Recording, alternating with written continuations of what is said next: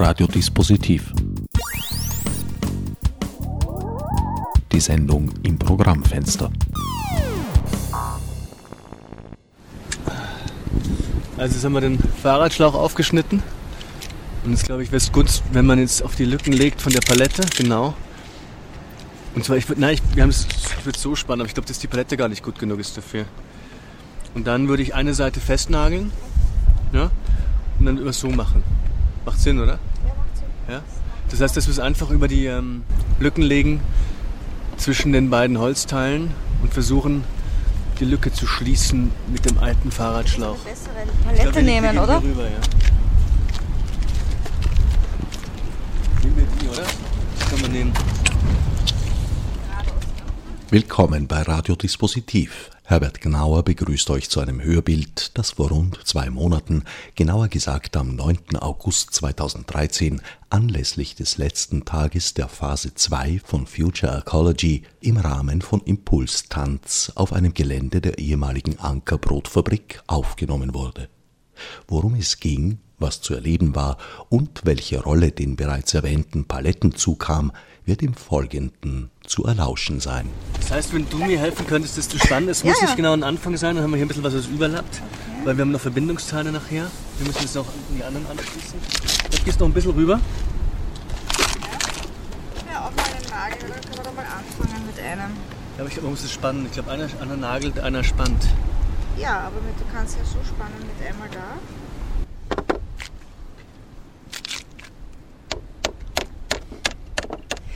Also initiiert wurde das Projekt von ähm, Atam Hafez, Ismail Fayed, Peter Stamer und mir, Silke Backe.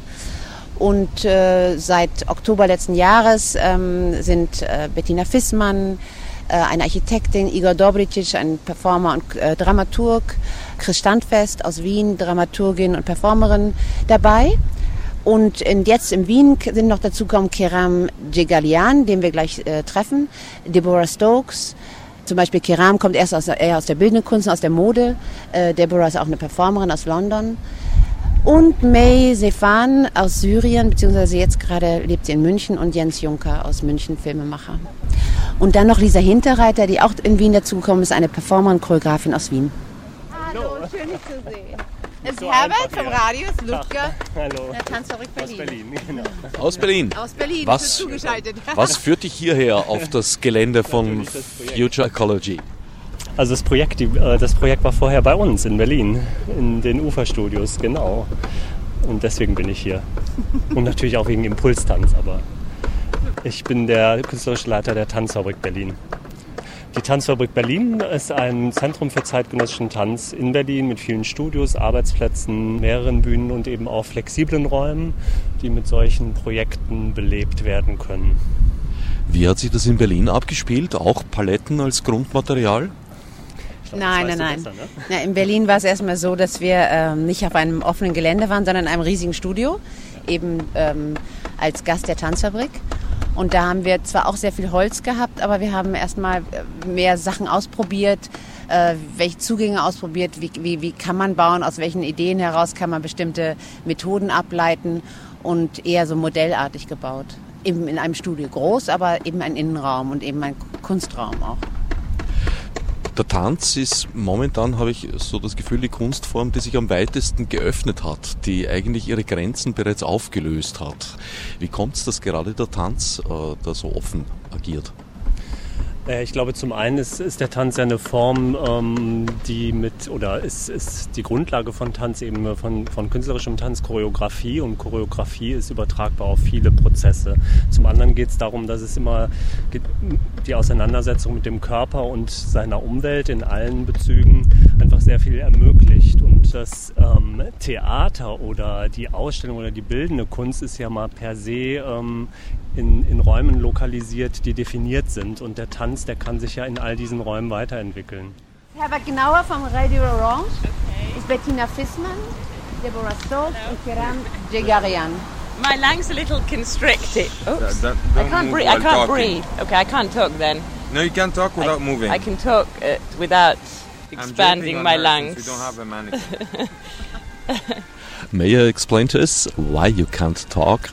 Because um, the costume, this costume, which is made out of the tents, the rejects from the tents that we were uh, deconstructing around the site, we gave the material to Kacham to make into um, garments along with the other material.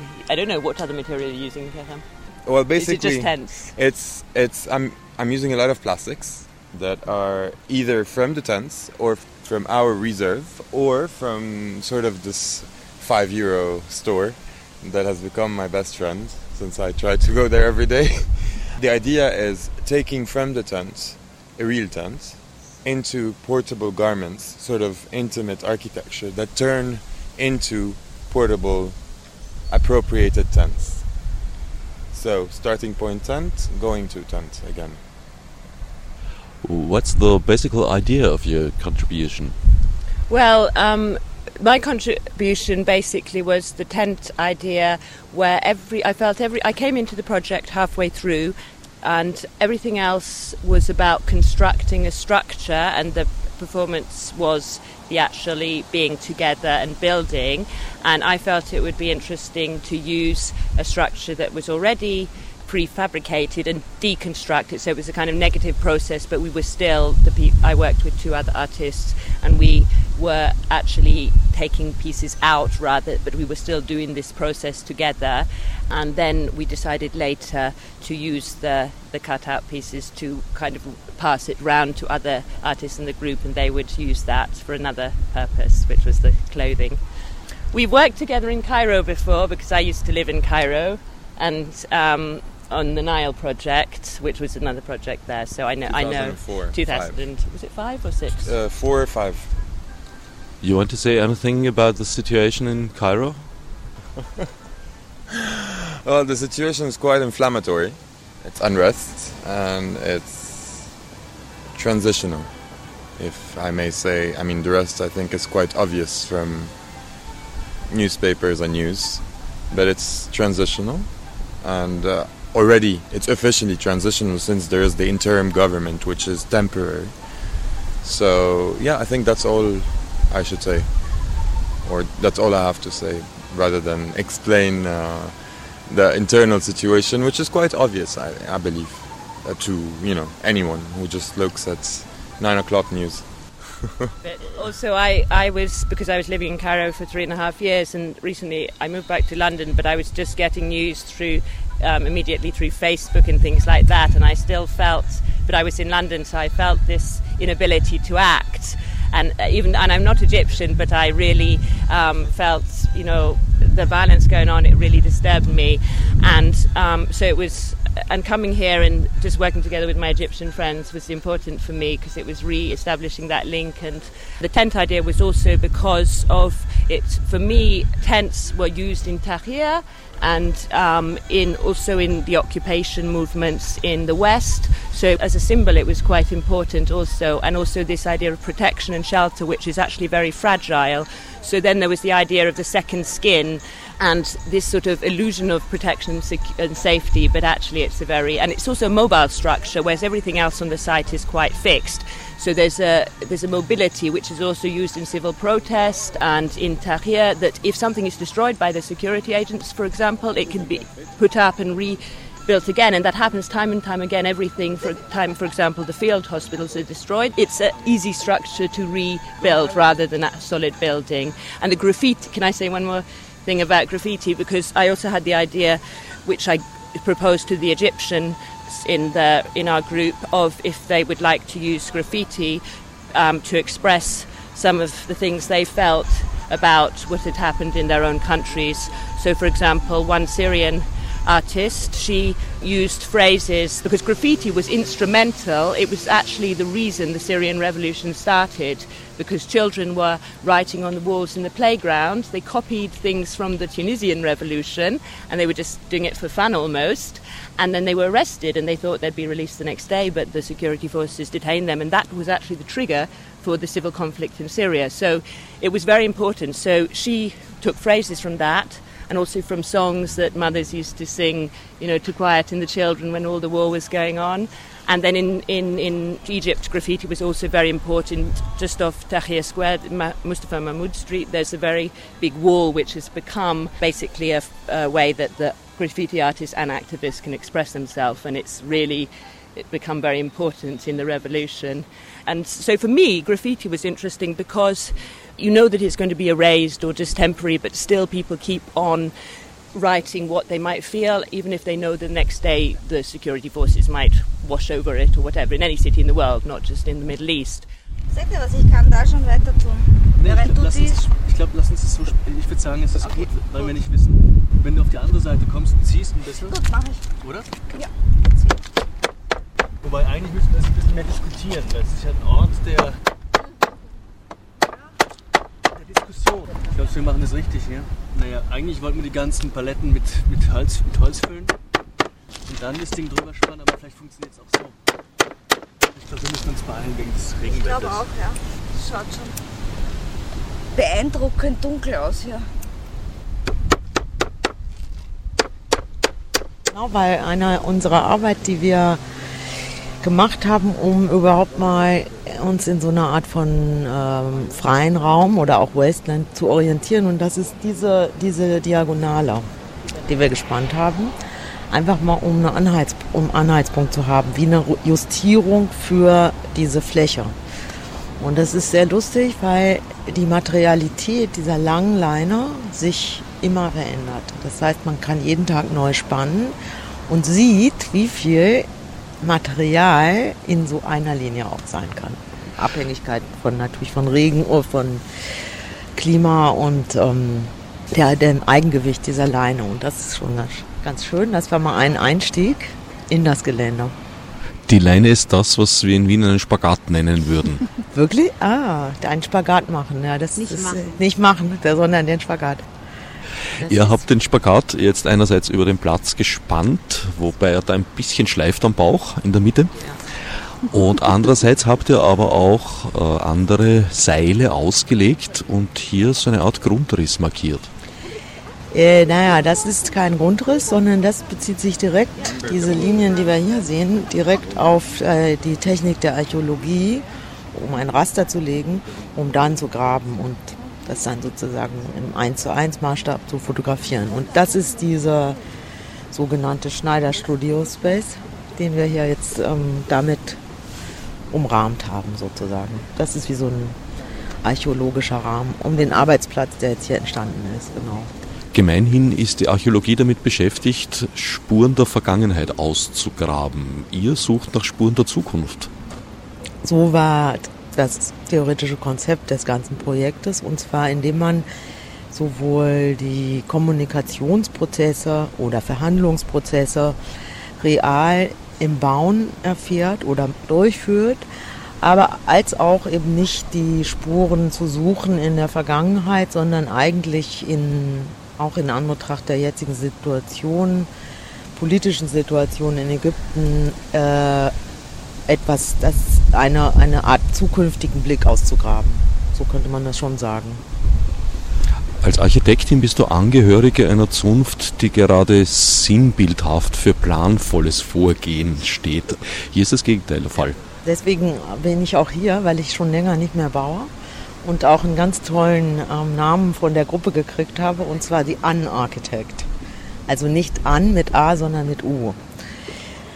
Das ist für mich hochinteressant, denn gerade die Planungsprozesse, die immer in einer hierarchischen Struktur, die meistens doch auch über Geld und äh, Zeit und Raum sich zusammensetzt, eben auf, aufzuhören und wirklich nicht ein partizipatorisches Bauen zu machen, sondern eigentlich eben von der Planung so weit zurückgehen oder überhaupt auch als Übung keine Planung zu machen. Und das ist interessant bei, bei manchen Verhandlungen muss man aber ganz schnell sich vereinbaren auf acht Paletten oder 20 oder acht oder so.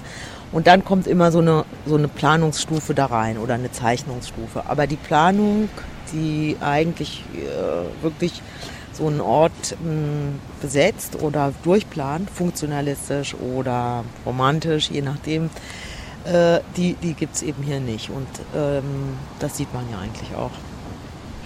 Da drüben steht ein Dom, eine Kuppel, die nicht ganz gedeckt wurde, aus Paletten gebaut, die nicht fix miteinander verbunden sind, sondern nur aufeinander liegen. Wurde da zum Beispiel dein fachweibliches Wissen zu Rate gezogen vorher? Ja, das ist so, dass sie wieder entstanden ist. Es war, ist ganz schön, denn es ging darum, die orthogonale Struktur dieser additiven Elemente der Paletten zu brechen, ohne aber die Paletten zu brechen. So ist eigentlich die entstanden, die Idee, man, wir legen ein Achteck, Siebeneck aus, ohne einen Plan zu haben. Und da hat sich schon gezeigt, wie schwer das ist, äh, nach Augenmaß. Also einen Kreis kann man ja gerade noch machen mit einem, mit einem Seil, aber nach Augenmaß wirklich ein Zwölfeck zu legen.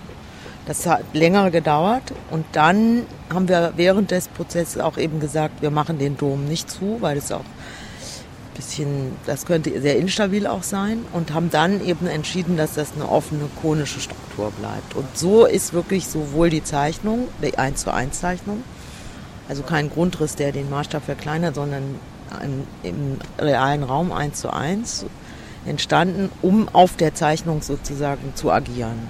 Die Zeichnung sozusagen als Instrument und nicht als Plan zu benutzen. Mich erinnerte er auch in seiner Unvollständigkeit sehr an diese legendäre Darstellung der Turm von Babel. Ja, Sie hätten mal gestern Abend kommen können. Da wäre nämlich unser Versuch, das nannte sich Cone Moves, Klammer auf, Klammer zu, also Move, Klammer auf, S, Klammer zu. Da ging es darum, dass wir überlegt haben, als mentale Vereinigung Leute einzuladen, um zu versuchen, in 21 Minuten den gesamten Dom 22 Zentimeter nach Norden zu verschieben, ohne aber Hand anzulegen. Diese Fokussierung auf die Struktur hat nämlich, naja, der, der Babelbau war das nicht, sondern der, der, hat, der hat eigentlich was sehr Schönes bewirkt, weil er auf einer anderen Ebene so eine gemeinsame Konzentration oder Fokussierung auf etwas gemacht hat, die wirklich ohne Sprache funktioniert. Und das war das Schöne, der hat sich natürlich höchstens 0,3 Millimeter verrutscht. Die konnten es so nicht noch nicht messen im Nanobereich, aber der Effekt, den das für uns hatte, der war sehr gut. Also auch Aktion und sozusagen da, also umständlich jetzt erklärt, aber so bin ich nun mal. ähm, was hat das mit Babel zu tun? Das Nicht-Sprechen vielleicht die Sprache ist. Manchmal. Denn in Babel hatte man ja doch sehr viele Sprachen, die sich nicht mehr verständigen konnten. Und ein Ausweg gestern war das, nicht mehr zu sprechen, aber zu gemeinsam zu denken wenigstens. Oder sich auf etwas fokussieren. Äh, mein Name ist Katharina Zagrawski, ich bin Sozialtheoretikerin und auch Künstlerin. Du bist der Gast, genau wie ich. Ich bin Gast, ja. Was sind deine ersten Eindrücke? Naja, ich finde einfach, Städten sind immer schön. Und äh, vor allem in Wien, die Städte und Wien, das gehört irgendwie so zusammen. Jetzt ist so ein Wetter hier, das kann man natürlich nicht hören. Äh, es ist ein bisschen bedeckt und ein bisschen zwielichtig. Und ich denke mir, das ist so hübsch, weil ich kann mir vorstellen, es ist ein, so ein nettes äh, Kind aus irgendeiner lokalen Unterschichtfamilie und kommt von der, von der Schule heim und es ist einem so fad und man will euch noch nicht fernsehen. Und dann eben, dann ist eigentlich Städten der ideale Ort der Selbsterziehung. Und ich glaube, so wurde es hier auch äh, aufgefasst, so eine Art Selbsterziehungs-, äh, Selbstversuchsanstalt. Und äh, ich weiß noch nicht viel über die Details, aber so wirkt es auf mich alles in allem. Tanz ist ja ein sehr weiter Begriff geworden. In den letzten Jahren hat das eigentlich mehr oder weniger fast alle anderen Kunstgattungen in sich aufgenommen. Woher kommt das? Ja, da muss man jetzt vorsichtig sein, weil da, die 90er Jahre, da war der Tanz eben eine sehr innovative Kunstform und da war ich auch ein wenig involviert in das Ganze. Und da mm, wurde das eigentlich zu der, man könnte so sagen, das mit dem Körper also wo irgendwie der Körper vorkommt oder auf interessante Weise befragt, dargestellt wird und mit allen anderen Medien zusammengebracht äh, wird. Und was mich betrifft, rein subjektiv, das mit dem Körper interessiert mich jetzt für sich genommen nicht mehr so. Also braucht es für mich jetzt andere Herausforderungen und dazu gehört im Moment für mich eher die Fantasie, die Sprache, wiederum die gute alte olle Sprache. Und äh, der Körper soll darin gut sein, aber er muss nicht ständig sagen, ich bin der Körper, hallo, ich bin der Körper und da gibt es ja Ermüdung, was mich betrifft. auf dem Website von Future Ecology ist ein maschineller Körper zum Tanzen gebracht worden in sehr spektakulärer Weise. Es tanzt ein Bagger. Das ist super. Sowas, äh, genau, man könnte so sagen, zwei mögliche Entwicklungen kommen aus dem 90er Tanzboom. Das mit dem Körper oder das mit der Choreografie. Und wenn es jetzt darum ginge, das Choreografische erweitert zu verstehen, das finde ich im Moment die spannendere Weiterentwicklung. So wie tanzende Bagger. Hier ist die Choreografie allerdings aufgelöst. Hier sind die Körper äh, sich selbst überlassen oder einander überlassen. Ja, ich glaube, äh, hier ist eben äh, mehr etwas mh, mm, Neues entstanden oder Versuchsanordnungen, die mich an die Psychogeografie der Situationisten erinnern. Und da, glaube ich, ist jetzt der Körper keine wichtige isolierte Einheit, sondern eine, ein Parameter unter mehreren. Eine Art von Landschaft zu entwickeln, eine Landschaft zu entwerfen. Vielleicht eine Art ähm, virtuelle Bewohnbarkeit, ohne wirklich bewohnbar zu sein. Vielleicht einen, ähm, jetzt weiß ich's, Themenparks zu entwickeln für transhumane oder uns unähnliche Lebewesen.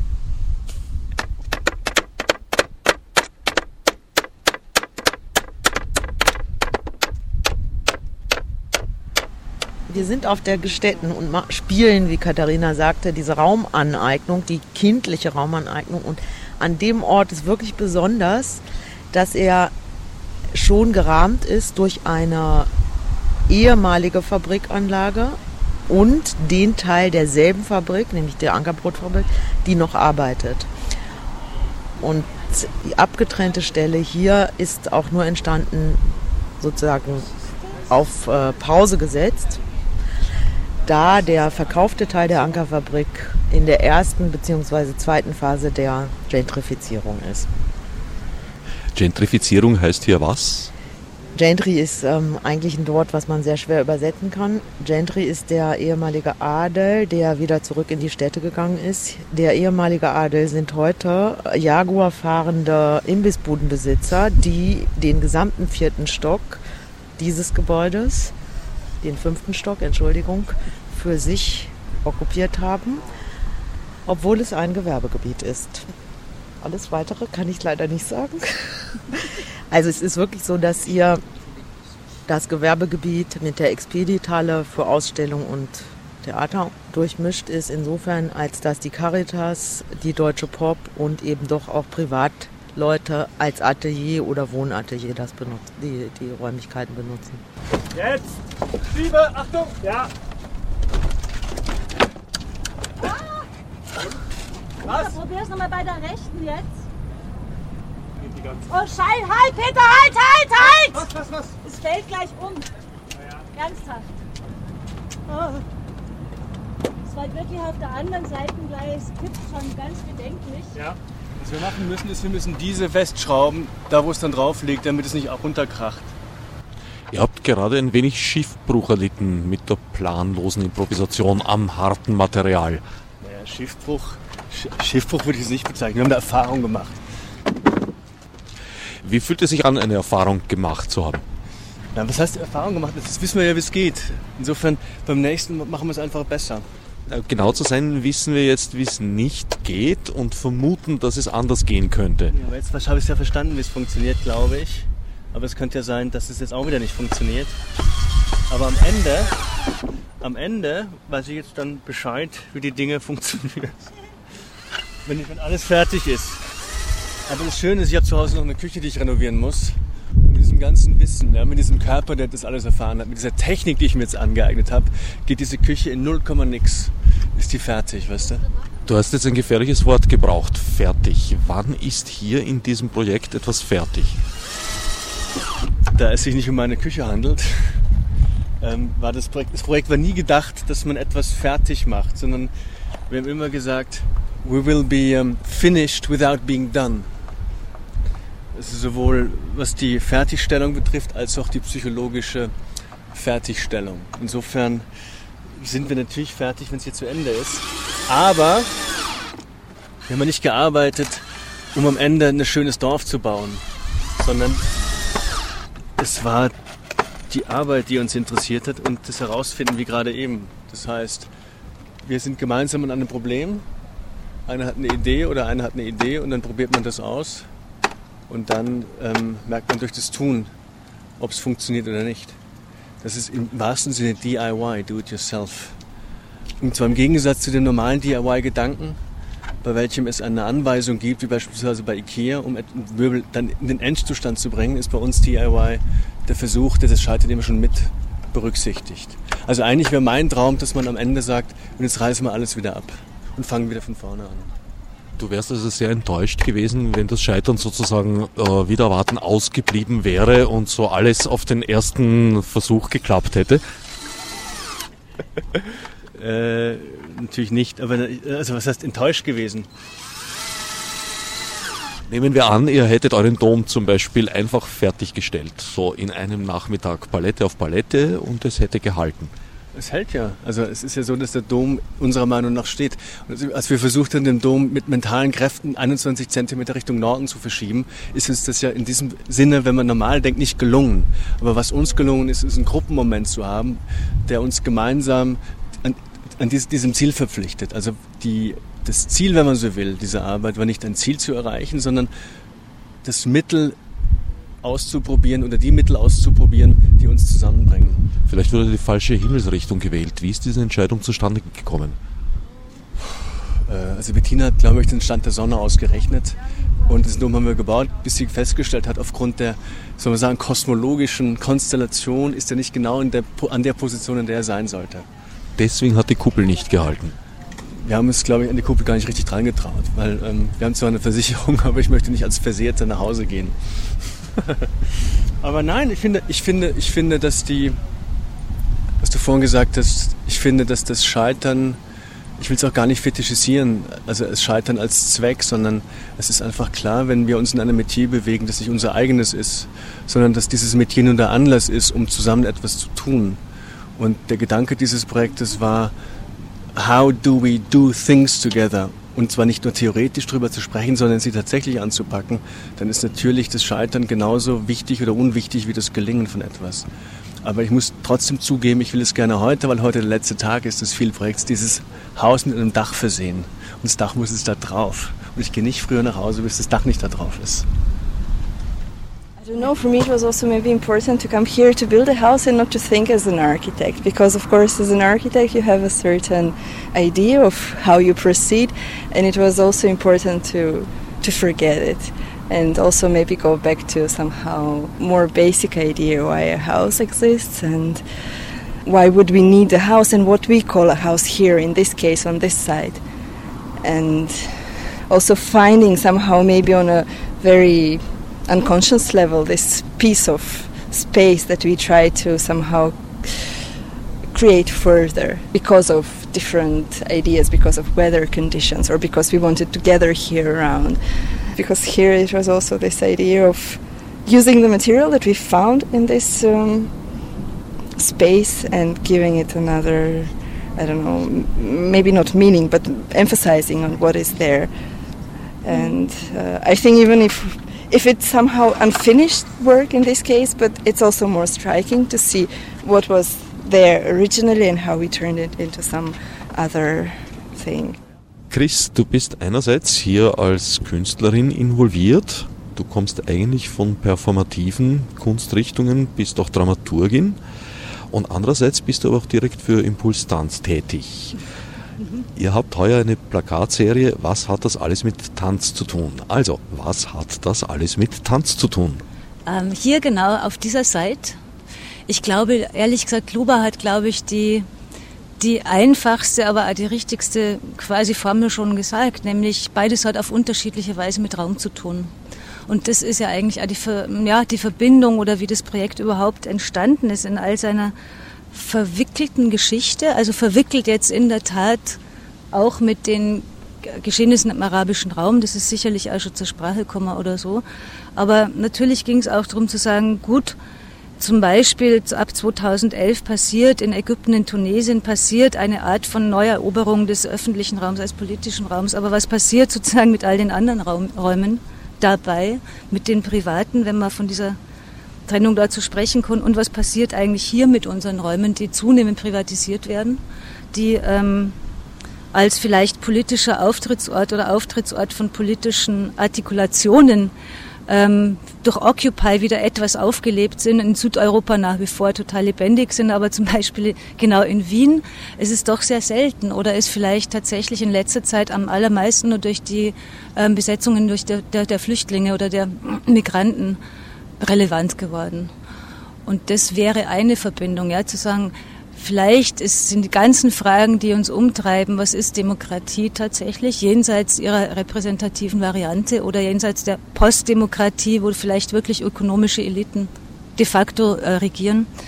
Was ist es eigentlich auf der Ebene von ähm, Being Together oder Zusammenleben tatsächlich und oder auch zusammenarbeiten. Und was hat das wiederum mit Raum zu tun, mit öffentlichem Raum, mit privatem Raum? Und auf der anderen Seite gibt es ja seit sicherlich 30 Jahren auch in der Choreografie diese Fragestellung. Also was heißt es eigentlich, wie organisieren wir Räume, wie produzieren wir Räume? Und das kann man sehen auf der Ebene der sich bewegenden Körper zueinander auf einer Bühne, aber man kann es natürlich auch ganz anders sehen, nämlich wie werden eigentlich Räume gestaltet, sodass die Menschen wie sich zueinander bewegen. Und das ist vielleicht das Forschungsfeld von Choreografie und Tanz der letzten 20 Jahre und am meisten auch das, also das, was mich am meisten interessiert hat. Und ähm, in der Mischung aus Künstlerin in diesem Projekt und Teil von Impulstanz oder halt einem organisatorischen Teil davon war es relativ interessant zu sehen, dass beispielsweise Wien ähm, so reguliert ist natürlich in dem, wie die Räume hier tatsächlich ähm, freigegeben oder nicht freigegeben werden, dass es wahnsinnig schwierig war, einen Ort für genau dieses Projekt zu finden. Also der noch einigermaßen vielleicht innerstädtisch ist, der nicht nur am Stadtrand ist, weil es ging uns schon ja um eine gewisse Öffentlichkeit vielleicht. Und daran muss man sagen, ist man fast, ähm, ja eigentlich am innerstädtischen ist man gestaltet und das waren ausschließlich am Ende dann ökonomische Gründe, die dann doch immer wieder auch vor Augen führen, wie dieses Gemeinwesen hier nicht frei operiert oder eigentlich auch nochmal, wie viel entweder Angst vorhanden ist oder nicht Vertrauen vorhanden ist in eine Art vielleicht von Selbstregulierung ja, von Leuten. Und auf der anderen Seite, wie aus jedem Zentimeter repräsentativen Raums zum Beispiel bestimmte Formen, bestimmte öffentliche Parks, wie aus dem einfach Geld gemacht wird. Und dadurch sehr, sehr vieles verhindert wird oder auf eine Ebene von Hochkultur verschoben wird, die natürlich ja, boomt, aber ich glaube auch vieles verhindert. Future Archaeology wäre tatsächlich genau eben die Frage, was ähm, liegt eigentlich vor in unserer aller Strickmuster das wir überhaupt mal ausgraben müssen tatsächlich, um auf eine bestimmte Verständigung zu kommen. Das hat natürlich auch zu tun, ähm, dass dieses Projekt eben sich über Berlin und Wien nach Kairo spannt oder eigentlich in Kairo entstand. Also es hat natürlich total zu tun mit dem, dass wir hier beispielsweise auch politisch konfrontiert sind mit Anti-Islamismus, Rassismus und so weiter. Da ist niemand davor gefeit und umgekehrt auch, ja, sind die postkolonialen Spuren im arabischen Raum massiv. Und im Grunde ging es ja darum, wie können wir das vielleicht mal, und sei es temporär und sei es auf so einer Seite, auf so einem Schauplatz, der zum Schauen ist, aber auch zum Handeln, überhaupt rausfinden und geringfügig verschieben, ja, oder dann auch nochmal anders öffentlich machen. Und das wäre eigentlich das Ding. Und also um nochmal auf die Frage zu kommen, ja, wir haben so überlegt, okay, in dieser letzten vierten Woche mit diesem Field Project, wir wollen wirklich nur irgendetwas sogenannt Konkretes bauen. Wir haben ja parallel sehr theoretische oder philosophische Texte gelesen, die das dann immer wieder umgewirbelt haben im Kopf. Aber ähm, es ging ja ein bisschen um die Frage, was, wie nennt man das, was man bauen will? Nennt man es Haus? Nennt man es Hut? Nennt man es Settlement? Nennt man es Hütte? Nennt man es vielleicht sogar Theater? Und es war ganz interessant dann, dass bei diesem Wort Haus, auch im Englischen, ja, das ist natürlich am meisten besetzt auch mit Gefühlen, mit Vorstellungen, wie man lebt, mit Vorstellungen von Dauer. Und deshalb haben wir uns dann im Grunde für dieses Wort entschieden, weil es am meisten auslöst. Und ich fand es ziemlich toll, weil wohingegen manche oder auch ich ja bei dem Wort Haus eher klaustrophobische Zustände kriege und an meine quasi kleinbürgerliche Herkunft in der Siedlung denke, mit den Kernfamilien und den Terrornachbarinnen um mir herum, hat Luba zum Beispiel gedacht, so, Haus ist für sie zunächst mal ein, Ort, sich zu begegnen oder zu versammeln, zum Beispiel. Und das hat für mich dann auch mit dieser Future Archaeology zu tun, dass man merkt, aha, also es sind genau die aller einfachsten Dinge, die wir alle total unterschiedlich besetzt haben. Und vielleicht fällt uns jetzt ein Balken auf den Kopf und alles erübrigt sich, aber das Dach wächst. Und in dem Sinn vielleicht Archäologie. Also wirklich zu sagen, wir reden jetzt mal nicht über große Begriffe, wir reden nicht über Konzepte, wir reden auch nicht über Tanz und Ästhetik, wir reden über Basics und dann merkt man nämlich, es kracht. Oder es ist ganz anders. Wie waren diese vier Wochen strukturiert? Da gab es jede Woche einen Schwerpunkt. Mhm. Genau, es gab jede Woche einen Schwerpunkt. Das hatte ein bisschen zu tun mit der Anbindung ans Impulstanz-Festival und dieses Research-Ding. Die erste Woche hieß uh, Furnishing the Group und war, wenn, wenn man so will, vorgeschlagen, mentoriert von Silke Barke und Igor Dobricic und lehnte sich ein wenig an an ein Projekt von Igor, der leider schon weg ist. Der hat ein, man könnte so sagen, ein choreografisches Format entwickelt, das nennt er, und es ist auch Table Talks. Und es geht simply darum, dass er Leute einlädt, mit ihm zusammen einen Tisch zu bauen, mit dem, was da ist oder was Leute mitbringen, ohne Plan vorher, während binnen eines Tages und am Abend isst man. Und das ist ganz interessant, weil so auch so simpel dieses wiederum klingt, eröffnet es wahnsinnig viele Fragen. Und so war die erste Woche im Grunde auf diesem Furnishing the Group ein sehr loses, auch sehr freigesetztes Agieren von Leuten im Sinne von, was braucht man? Was will man? Wie soll das aussehen? Wie kommen wir dazu? So entstand die Küche, die hängende Küche, wo dann irgendwann draufkommt, oh, eine Küche, die an den Baum hängt, ist super, aber die Vögel scheißen drauf, was macht man? Beispiel. Wie lebt man also mit all dem zusammen, was hier ist, nicht nur unter uns? Die zweite Woche war dann von Bettina und Lisa Hinterreitner moderiert, angeregt. Da ging es um Wasting Practices. Im Doppelsinne einerseits wirklich um Praktiken, wie gehen wir tatsächlich um mit Müll, was ja, wenn man so will, politisch, ökonomisch, kulturell eines der drängendsten Probleme vom Planeten ist und was natürlich auch umgekehrt von jedem und jeder Einzelnen als Praxis ergriffen werden kann, was hier in unserem, in unseren Breiten ja eher wieder so über strikte Regelungen von Mülltrennungen, wo man auch nicht weiß, was passiert dann mit dem Müll. Also wie kann man aber überhaupt von vornherein anders denken, außer dass man dann brav wiederum jedes Erbschen in sein Kistchen schmeißt. Das war die eine Fragestellung. Die andere war wirklich Wasting Practices, hat mit dem Scheitern, von dem Peter vorhin gesprochen hat, zu tun. Also wir verschwenden Praktiken, wir probieren aus. Wir gehen nicht auf Effektivität. Und irgendwas finde ich auch wahnsinnig toll an dem, an dem Titel Wasting Practices, weil es hat so was Verschwenderisches, was man ja kaum mehr tut. Ja. Die dritte Woche war von Atam und Ismail, also Atam Hafez, Ismail Fayette. Die haben, sind ins Studio gegangen, weil sie tatsächlich jetzt vielleicht im engsten Sinne künstlerisch gearbeitet haben, insofern als dass sie Fiktionen kreiert haben und die auch performt haben, wo es um die Frage von Deconstructing oder Constructing wie ging. Also wo fast im Grunde auch all die postkolonialen äh, Visionen und Phantasmen auf eine Art auf, die man so hat, na, bis hin zu Tausend und einer Nacht aufgemischt wurden, die dann zum Teil auch hier rausgingen und tendenziell eher kleine Rituale durchgeführt haben oder wirklich Performances. Ja, und die vierte Woche ist jetzt irgendwie der Hausbau. Wir haben ein Haus gebaut.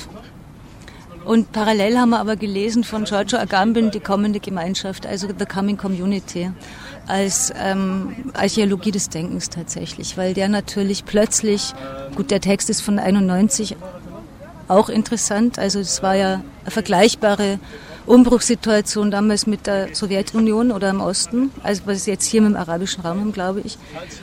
Naja, jedenfalls ist der so, gräbt der plötzlich wieder Scholastiker aus und fragt sich, was ist denn das Allgemeine vielmehr, wie können wir, wo unterwerfen wir uns immer nur eine Art von allgemeinem Denken als Gott und wissen es aber nicht mehr. Und wo müssen wir das aber wieder ausgraben, um sozusagen überhaupt einen Begriff von einer Gemeinschaft zu kommen, die nicht nur neoliberal, globalisiert, von Religion vereinheitlicht oder whatever ist. Das war so der Parallelvorgang. Und jetzt morgen schauen wir mal, vielleicht gibt es noch, eine, noch eine Art von Party, aber das waren ungefähr die, die Themen. Heute ist praktisch der vorletzte Tag. Heute ist der vorletzte Tag, genau. Und vielleicht kommt auch der Regen, weil auch das wird gefallen sein, aber die Tatsache, ja, dass diese Städten, wo man ja nur am Rand Schatten hat, dann doch jetzt während dieser vier Wochen ähm, in der Knallsonne lag, hat natürlich alle Rhythmen hier bestimmt klarerweise. Irgendwann buchstäblich pfeift man aus dem letzten Loch und muss so überlegen oder überlegt sich auch gerne, ja, wo, was tun wir jetzt? Also wie, wie schaffen wir uns Schutz vor der Sonne oder so? Oder wo geht man raus? Oder wie aktiviert man sich ja selber wieder? Wie geht man mit dem eigenen Körper und seinen Kräften um, ja, ohne aufzuhören einfach? Und das hat natürlich extrem viel mit Tanz auch zu tun. Also schlichtweg so wiederum Praktiken, physische Praktiken zu finden, die man vielleicht im Alltag nicht findet, aber die man eigentlich fürs Leben braucht.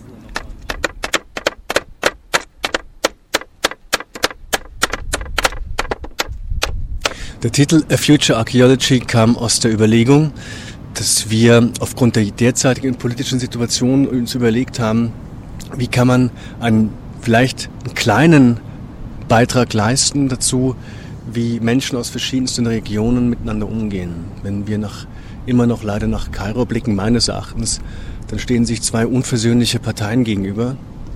Und zwar auf eine Weise, die eigentlich inakzeptabel ist im Sinne eines Antagonismus aufeinander losgehen, über Straßenblockaden. Und das ist eigentlich das Schlechteste passiert, was man sich für einen demokratischen Staat wünscht, nämlich dass das Militär einschreitet.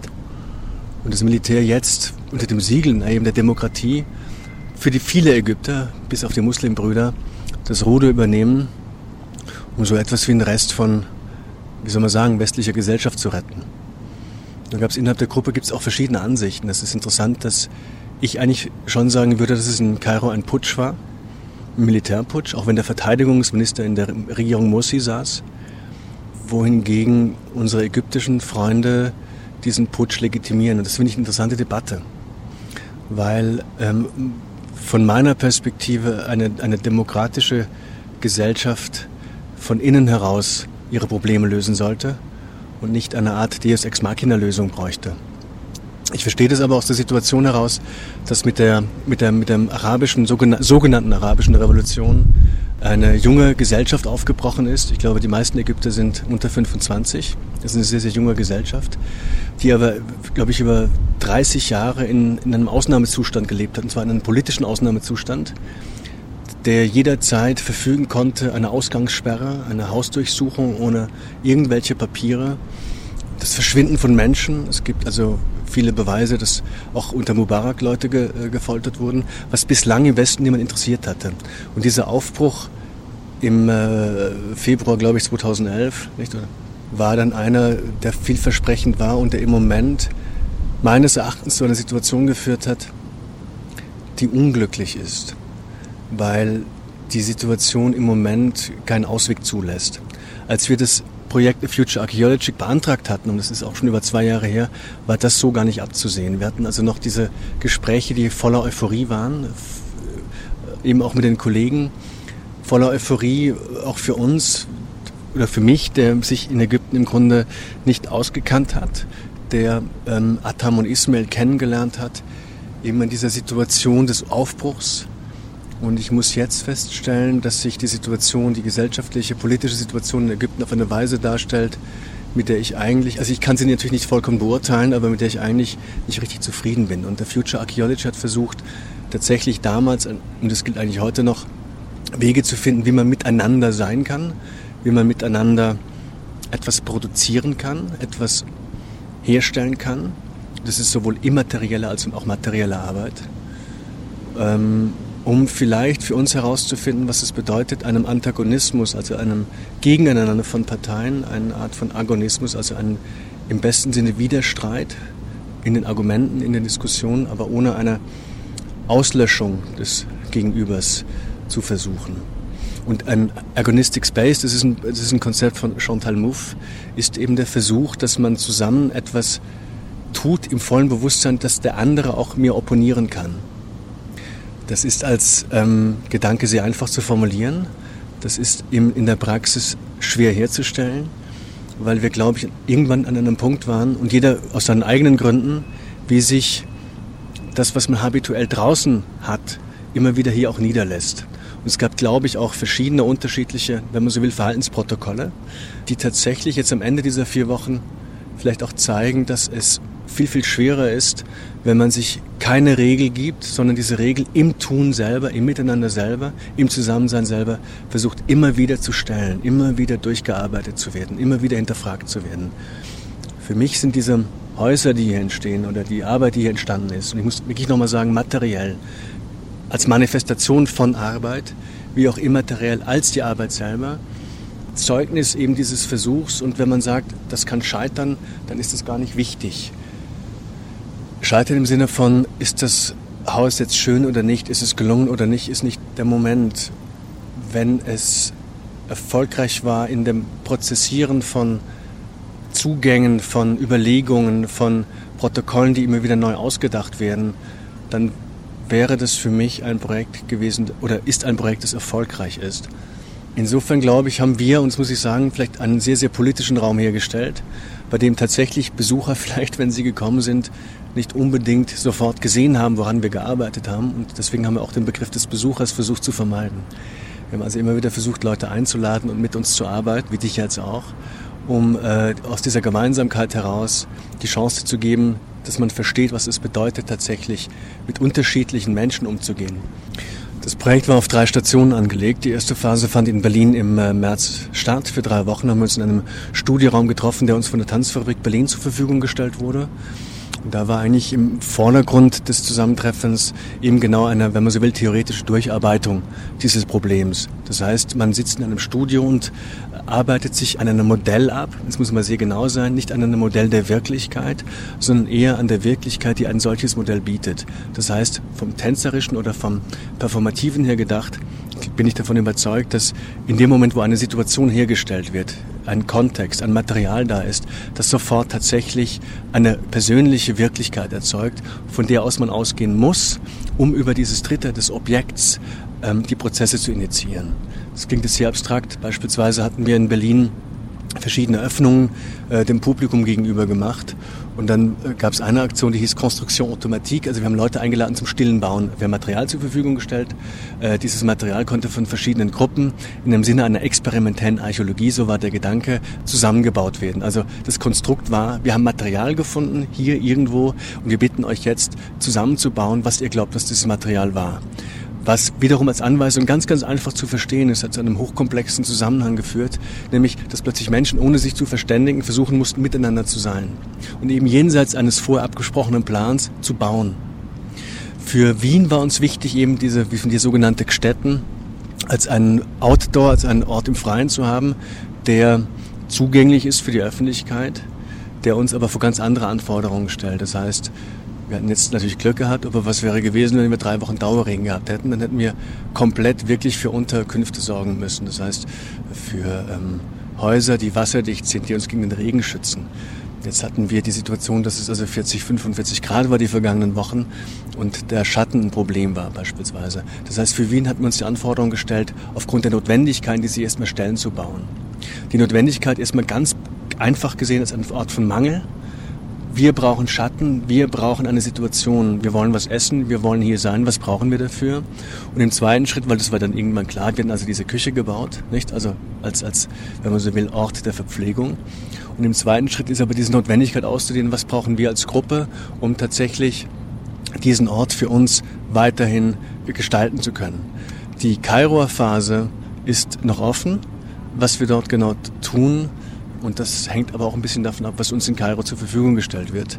Es ist im Moment ja so, dass in Kairo diese Gruppen, also sagen wir mal, wie, wie wird es verkürzt in den Medien, die Muslimbrüder-Anhänger gegen Nicht-Muslimbrüder-Anhänger kämpfen. Es gibt, glaube ich, seit dem Militärputsch 100 oder 300 Tote. Und äh, da wir in den sozialen Raum eingreifen wollen, also tatsächlich eine Intervention machen, ist die Frage einfach noch offen, wie wir damit umgehen. Es wäre natürlich ironisch, wenn wir ein Projekt auch versuchen auf die Beine zu stellen, das sich im weitesten Sinne um Demokratie dreht, also eben um die Frage eines agonistischen Miteinanders, dieses nicht machen zu können in einer Situation, wo vielleicht am Ende Bürgerkrieg herrscht. Das heißt, dass die Reichweite eines solchen Kunstprojektes natürlich begrenzt ist. Dass wir natürlich keinen Staat schaffen und natürlich, und das meine ich emphatisch natürlich, keine Regeln aufstellen, die allgemeingültig sind, sondern versuchen an unserem Modell herauszuarbeiten, was sind die Bedingungen, aber auch die Grenzen von dem, um sie dann vielleicht am Ende jetzt mit euch im Radio zu teilen oder vielleicht in einem Buch, das auch geplant ist, ähm, noch einmal durchzuarbeiten. Es ist nicht so, dass wir das Rad neu erfinden, dass es das erste Projekt dieser Art ist. Für mich ist es das erste Projekt dieser Art. Und ich glaube, das ist der wichtige Moment für künstlerische Arbeiten, dass derjenige, diejenige, die künstlerisch versucht, Form zu geben auch, auch wenn die Form immateriell ist, die Erfahrung mitnimmt und die Erfahrung machen muss. Das heißt, ich erfahre etwas, indem ich etwas tue. Und ich habe den Eindruck, dass mm, immer wieder in dem, wie sagt man so schön, konzeptionellen Getriebe von zeitgenössischer Kunst zuerst der Gedanke durchgedacht sein muss, bevor sich dann dieser Gedanke in eine Form gießt. Und ich glaube, bei uns, oder für mich, ich muss immer für mich sprechen hier, für mich ist es so, dass das Material, was sich dann zu dieser Form findet, diesen Gedanken überprüfen hilft. Dass aber gleichzeitig diese Form ein Eigenleben findet, ich über diese Form kommuniziere und natürlich die Gäste, die Menschen, die zu uns kommen, über diese Form zu etwas anderem finden. Und deswegen ist das Projekt nie zu Ende. Weil dieses Projekt nicht dazu da ist, um endgültige Antworten zu geben oder die auch temporär endgültig sein können, also im Sinne eines Werkes, sondern dass es einfach vorübergehende Manifestationen sind von einem Prozess, der jetzt einfach nur vier Wochen gedauert hat. Wir haben bei diesem Projekt nicht versucht, einem ein Modell zu schaffen, eine Stellvertretung, eine Repräsentation von der Welt da draußen. Wir können nicht so anmaßend sein und, und uns vergleichen mit den Situationen, die existenziell sind, wie derzeit in Bulgarien oder eben viel zitiert in der Türkei oder immer wieder in Syrien natürlich und in, in, in Kairo. Das war nie Ausgangspunkt der Lage. Das wäre nicht der Moment gewesen, dass wir ein, ein Modell schaffen für eine Wirklichkeit drumherum. Aber ich glaube, was unser Beitrag sein könnte oder hätte sein sollen, und das muss jeder für sich dann entscheiden, ist genau herauszufinden, warum es so weit gekommen ist Warum hauen die sich die Köpfe ein? Was ist dieser Moment? Und er geht über politische Interessen hinaus.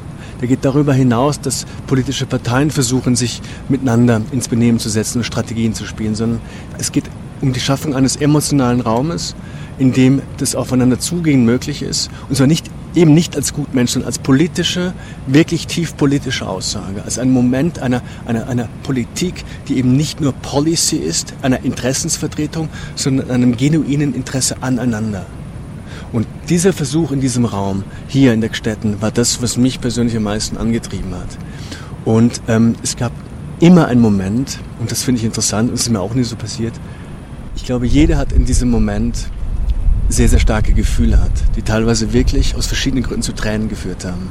Und es ist für mich so ein Moment, und ich kann einfach rückblickend sagen, dass es Tränen waren eine, eines Berührtseins, eines Berührtwerdens, einer Rührung, einer Bewegung.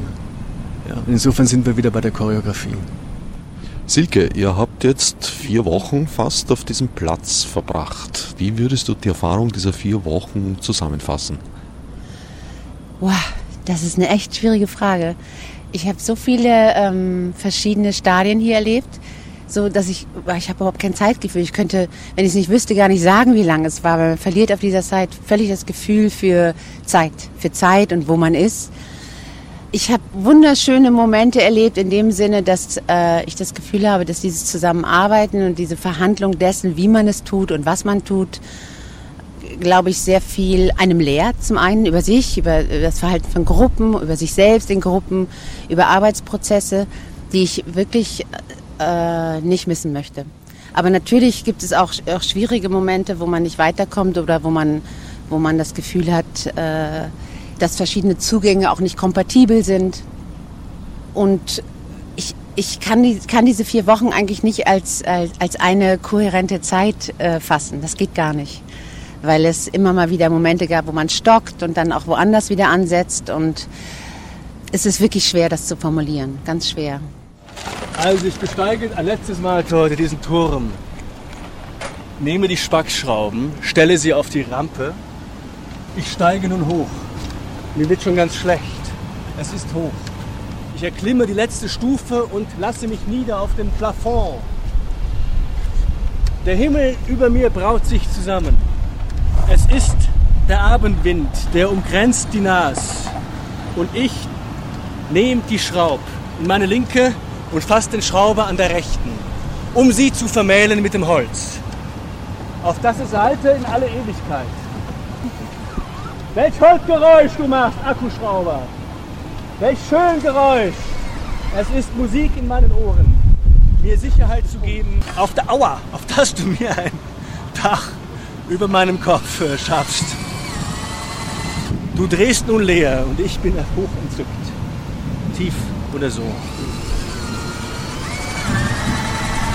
Ui. Es kräht der Hahn, es lärmt der Schrauber. Das Geräusch des Tages, hier wird gebaut. An der Zukunft und der Vergangenheit. Aua, aua, aua. Und wenn ich fall, dann fall ich tief. Und fall so tief, dass das Geläut des Herrn um meine Nase grenzt und ich nicht weiß, was ich nur sagen soll. So hämmer ich, nun blind, in die Nacht hinein, erhellt von einem Blitz oder zwei. Mit jedem Schlag nähere ich mich an, die Zukunft heran. So rufe ich nun in finstere Nacht, es ist vollbracht. Juhu! Juhu! So fand die zweite Phase von Future Ecology im Rahmen von Impuls Tanz 2013 ein geradezu triumphales Ende, war doch zu guter Letzt nicht nur der Dom frisch überdacht. Die geplante dritte Phase in Kairo musste allerdings, wie ich mittlerweile erfahren habe, aufgrund der aktuellen Situation vor Ort für unbestimmte Zeit ausgesetzt werden. Hörbar waren in der Reihenfolge ihres Erscheinens Peter Stamer, Regina Leibitz-Löw, Silke Barke, Ludger Orlok, Deborah Stokes, Kegam Djegaljan, Bettina Wiesmann, Katharina Zakrawski, Ljubow Jeglova, Chris Standfest sowie die noch in Betrieb befindlichen Teile der Ankerbrotfabrik, unterstützt von Wind und Wetter. Für geneigtes Gehör dankt Herbert Gnauer. Als Margot mit Murnesi. Fichte subsidiar